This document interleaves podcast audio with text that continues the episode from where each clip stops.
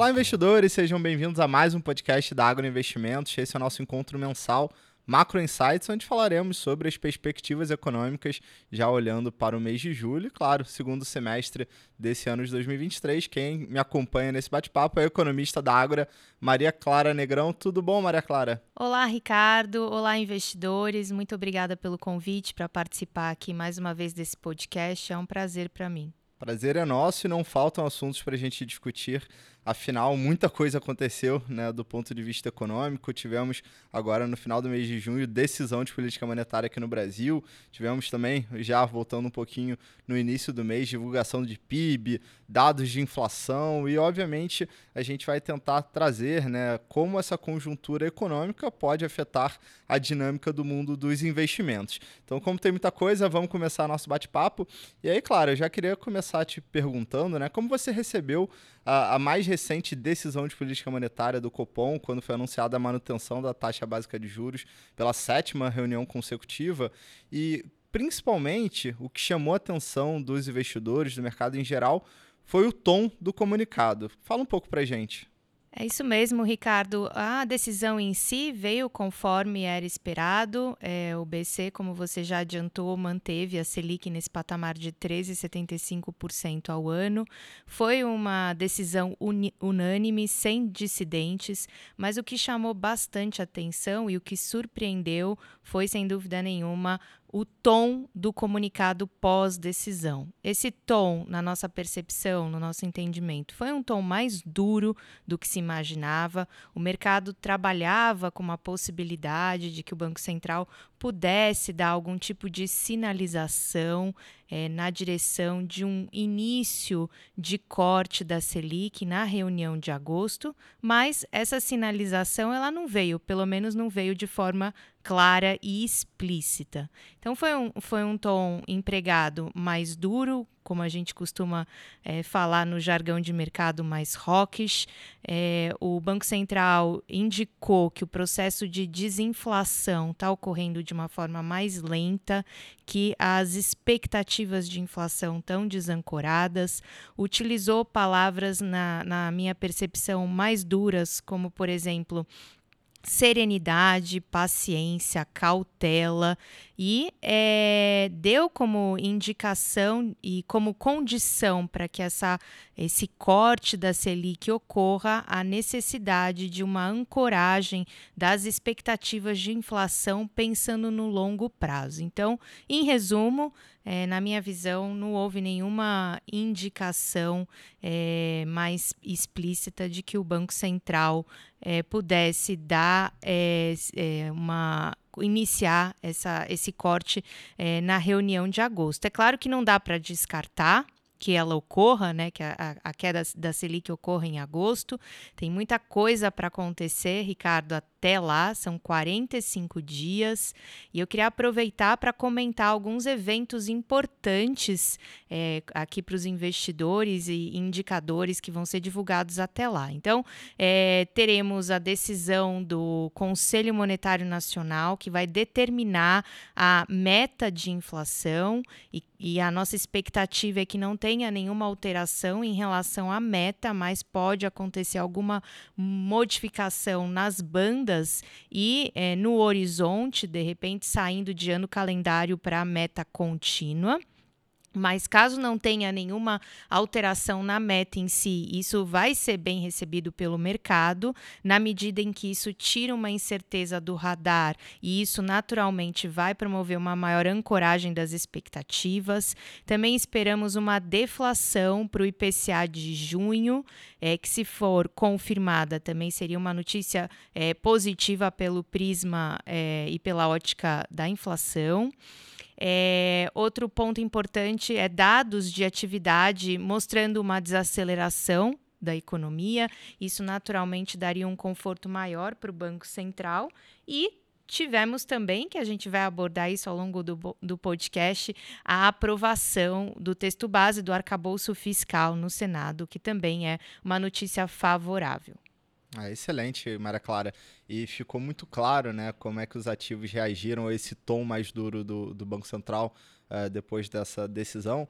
Mas também é importante deixar uh, muito claro para o investidor que esse, esse comunicado, esse tom, ele deixa um pouco na dúvida em relação ao timing para o ciclo de queda de juros, mas não muda o cenário base. Né? A gente olha para o segundo semestre com uma expectativa de que os juros é, de fato entrarão numa trajetória de queda e esse movimento ele deve ter sequência ao longo de todo o ano de 2024. Então, isso é importante, principalmente quando a gente pensa na dinâmica de atividade econômica e, obviamente, na dinâmica de alocação de recursos. Né? Então, até então, o investidor estava muito bem posicionado em renda fixa Acho que ele continuará bem posicionado em renda fixa, porque o juro médio para os próximos trimestres ainda é um juro muito, médio muito alto, mas exige que o investidor se mexa um pouco ali na composição do seu portfólio. Né? Então, naturalmente, quem está muito posicionado naqueles títulos atrelados ao CDI, provavelmente vai ter uma redução da rentabilidade para os próximos meses. Isso pode levar, eventualmente, o investidor migrar um pouco para outros indexadores, como por exemplo aqueles títulos né, IPCA mais um juro real. Vai lembrar que esse nível de juro real ele ainda é extremamente apetitoso, extremamente rentável para o investidor de médio prazo e para aqueles que toleram né, um pouco mais de risco dentro do, do, do seu perfil, uma composição e alguma parte de pré-fixado, principalmente os vencimentos mais curtos, e indo adiante, né, até a classe de renda variável, naturalmente ela tende a se beneficiar né, por, esse, por esse ciclo de afrouxamento monetário. Agora, claro, vamos voltar aqui a discussão para a economia, porque o mês de junho ele, ele reuniu uma série de dados mais favoráveis. Né? Foi divulgado o PIB mais forte do que as estimativas, a inflação confirmou né, um processo de desaceleração, tanto pela leitura do IPCA, os IGPs também mostraram um comportamento mais benigno. Como é que você vê essa dinâmica? Um, mês de dados muito positivos e como é que isso conversa com o futuro? A gente está no momento mais positivo ou tem algum, alguns pontos de preocupação? Vamos lá, Ricardo, vamos Vamos por partes. É, de fato, a, a foto da, da, economia brasileira, né, pensando é, em atividade, pensando em inflação, é uma foto mais positiva, mas a, o filme talvez não seja é, tão bom quanto a foto está transparecendo. Mas eu vou dar um pouco mais de detalhe e vocês vão entender o que, que eu estou querendo dizer com isso. É, como você já adiantou, é, a gente começou o mês de junho com a divulgação do PIB do primeiro trimestre, é, que pegou até os economistas mais otimistas se surpreenderam.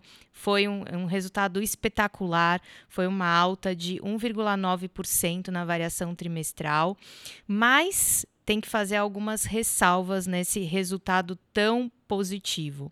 É, esse resultado, quando a gente olha pela ótica da oferta, ele foi completamente concentrado na agropecuária, que teve um resultado de quase 22%. Então, é, foi, foi um resultado que a gente entende como, como exógeno, é, um choque de oferta, uma safra de soja muito forte que acabou carregando o PIB do primeiro trimestre. Porém, quando a gente olha pela ótica da demanda, a gente tem que fazer algum, alguns, tem que destacar aqui alguns pontos que não são tão é, favoráveis assim. Uh, os investimentos mostraram queda na variação trimestral e uh, o consumo das famílias também veio com resultado é, mais fraco. E daqui para frente, né, pensando no segundo trimestre, uh, os primeiros dados de indicadores econômicos é, do, referentes ao mês de abril já vem mostrando uma acomodação da atividade, uma desaceleração é, da economia. Quais são esses dados? Acompanhamos ao longo do mês a divulgação da produção industrial, das vendas no varejo e principalmente da pesquisa mensal de serviços com o volume de serviços. E esse sim veio com resultado, é, todos eles mo mostraram uma desaceleração, mas o, o, o volume de serviços é, veio com um resultado bem ruim, bem abaixo das expectativas. E o que isso, o, o que isso nos mostra? Mostra que ah, esse bom resultado do primeiro trimestre ele não deve se repetir daqui para frente.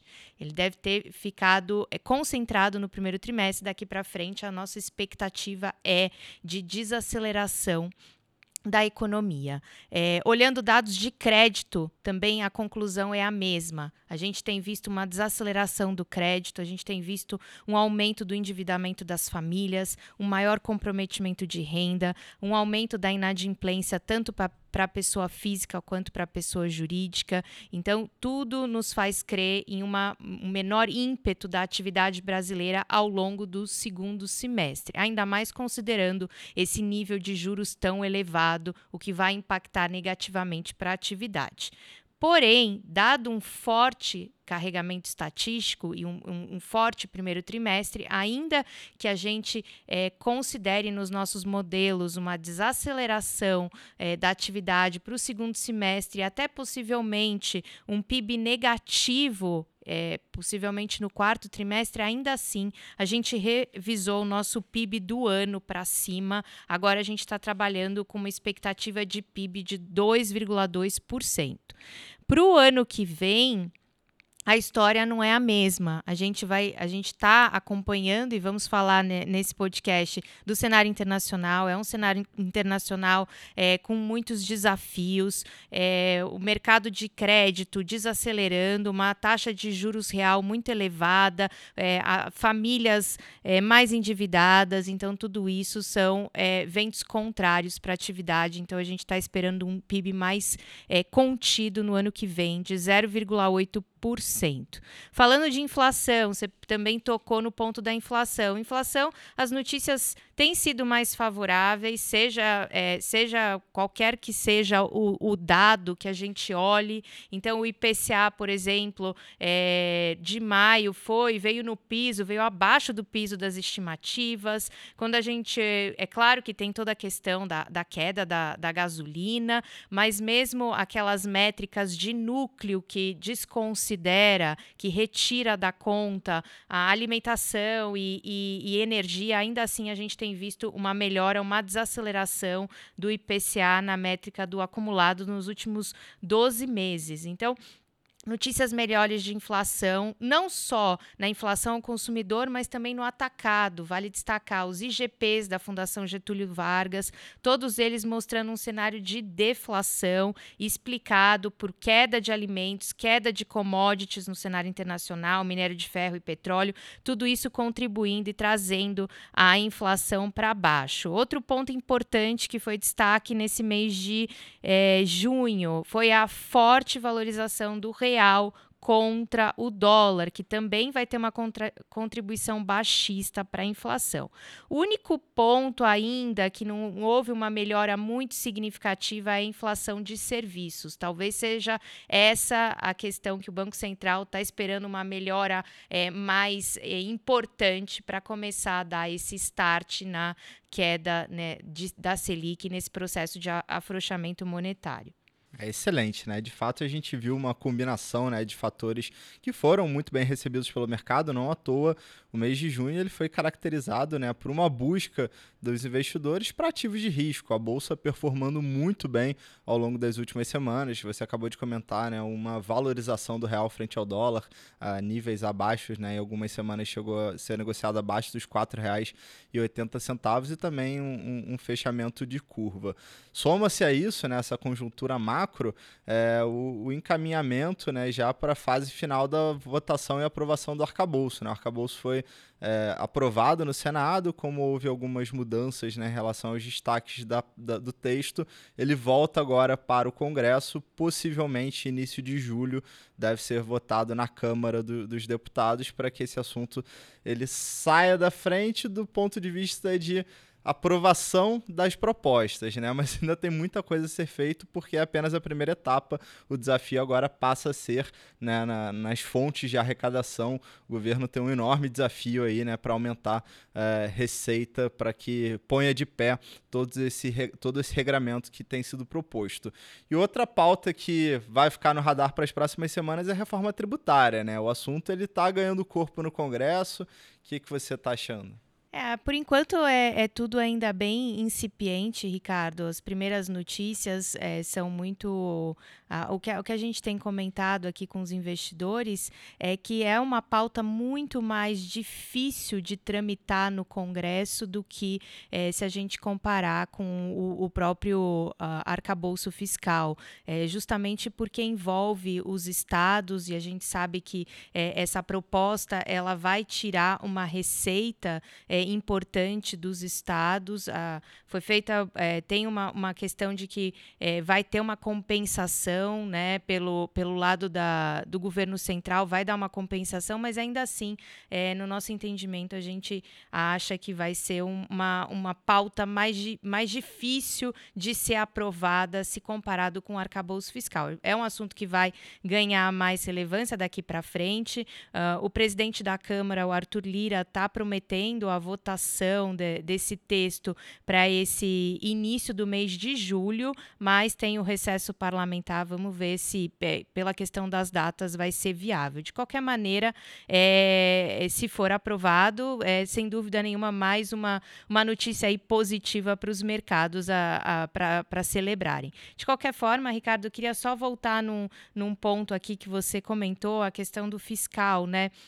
É claro que o encaminhamento de, desse arcabouço ele, ele é, é positivo para os mercados, mas eu só queria reforçar é, que no nosso entendimento, da maneira como ele foi proposto, ele não resolve é, completamente né, a, a questão da a fiscal do país. É, ele retira, sim, os, o, o risco de cauda, o, o, o, risco de um descontrole total das contas públicas, mas para que é, tenha a, o cumprimento da meta é, de primário, a gente sabe que vai ter que ter um aumento muito é, relevante das receitas via impostos, o que é, é também mais uma pauta de difícil aprovação no Congresso, uma pauta delicada. Então, a gente é, acha aí que é, esse tema do fiscal vai ter que ser revisitado para o ano que vem, para 2024. Maravilha. Bom, a gente já mapeou vários assuntos né, super relevantes aqui relacionados à economia doméstica. Vamos falar um pouco sobre o cenário internacional, porque também as peças se movimentaram né, ao longo desse mês de junho e, obviamente, altera um pouco as expectativas para o, o segundo semestre do ano. E eu acho que o evento mais importante foi a decisão do Fed. Fed interrompeu o ciclo de alta de juros? Você acha que ele pode retomar esse movimento? Como é que você está vendo essa dinâmica da atividade econômica nos Estados Unidos? Vamos lá. É, foi uma decisão tecnicamente bem, bem controversa. Inclusive, a gente esperava que ele é, subisse juros, mas não aconteceu. Ele manteve as Fed Fund Rates nesse intervalo de 5 a 5,25%, mas ele deu muitos indicativos de que deve retomar esse processo de aperto monetário ao longo das próximas reuniões. É, foi um, um, uma, uma decisão é, em linha com o que o mercado esperava. É, mas ele também trouxe alguns pontos interessantes no, na, na, questão das revisões das projeções econômicas. É, a, a, projeção de PIB foi revisada para cima, a projeção de taxa de desemprego foi revisada para baixo, a projeção de núcleo de inflação foi revisada para cima e, o mais importante, o gráfico de pontos, que o mercado chama de dot plot, ele revisou as expectativas de Fed Fund Rate todas para cima, seja 2023, 2024 e 2025. E mais, acompanhamos também uh, um pronunciamento do presidente do Fed, o, Jeremy Powell, no Congresso americano, que adotou um tom mais duro na, na, na direção de, é, de combate à inflação e, e indicou que mais altas de juros estão por vir. Em resumo, parou agora de subir juros, mas deve voltar a subir juros nas próximas reuniões. Foi essa a nossa percepção a, a diante dos últimos acontecimentos é, da economia americana. Você me perguntou em relação à atividade atividade lá continua muito forte, é, mercado de trabalho muito apertado, a criação de empregos é, ao redor de 300 mil empregos por mês, uma taxa de desemprego é, próxima do pleno emprego, um consumo das famílias ainda muito forte. Então, fica a dúvida se é essa, essa dose de, de juros para frear a economia ela vai ser é, como é que, é, é, é, como é que isso vai se comportar, né? Se essa dose de, de, de juros, se ela vai conseguir controlar a inflação, que lá segue muito persistente, e a, a nossa expectativa é que é, muito provavelmente a gente vai ter um, um, cenário de recessão nos Estados Unidos, dado que ele vai ter que, ele vai reconhecer, o Banco Central deve reconhecer que ainda não foi suficiente é, é, essas altas de juros para controlar a inflação, e isso vai requerer mais é, aperto monetário e, consecutiva, é, consequentemente, é, uma desaceleração é, na, no, no ritmo de crescimento da economia americana. É, exatamente, né? E a sensação é que fica que a gente ainda tem muito desafio para o segundo semestre, até porque é, quando a gente olha para a Europa, o cenário não é muito diferente. A inflação ela ainda é persistente, os principais bancos centrais por lá ainda apertando as suas políticas monetárias, e quando a gente vai para a Ásia, a China ela continua patinando, né? Os últimos dados econômicos ainda mostram que aquela, aquele processo de retomada ele ainda não se concretizou, a China ainda frustrando né, os, os mais otimistas em relação a, ao crescimento do gigante asiático. Né? Então, ainda tem muito assunto quente no, no exterior que, obviamente, deixa o investidor é, ainda com, com o pé atrás quando ele olha essa possibilidade de aumentar a exposição a risco, né? Eu acho que se a gente pudesse sintetizar um, vários desses pontos que você comentou, olha, aqui no Brasil a gente vem de boas notícias, né? A gente comentou várias delas aqui, mas é, quando a gente olha uma perspectiva de médio prazo, ainda tem muita coisa é, que pode ser um vento contrário. Então, dá para aumentar um pouco a exposição a risco, mas de uma forma muito gradual, muito, é, muito centrada, muito de acordo com o perfil de cada um do, dos investidores. Né? Quando a gente vê um movimento de alta de bolsa tão expressivo, né? foram oito semanas de alta do, do, mercado brasileiro de ações, às vezes o investidor acha que está é, num bull market, né? e a gente tem que lembrar também quais são os fatores que nos deixam mais preocupados para o decorrer desse segundo semestre. Então, tem espaço ainda para algum movimento de alta. A gente reconhece que houve uma melhora dos fundamentos, o prêmio de risco caiu, isso é muito positivo para, é, para investimento em bolsa, é positivo para aqueles investidores que querem alongar a duration dos seus portfólios de renda fixa, mas a gente não pode ignorar também os riscos que estão presentes aí para os próximos meses. Bom, a gente vai caminhando então para o final do nosso podcast, Macro Insights, perspectivas econômicas para o mês de julho. Agradeço aqui a Maria Clara por esse show né, de análise em relação ao cenário econômico e a gente vai ficando por aqui. Obrigado, Maria Clara. Obrigada, Ricardo, pelo convite, pela oportunidade e até a próxima, pessoal.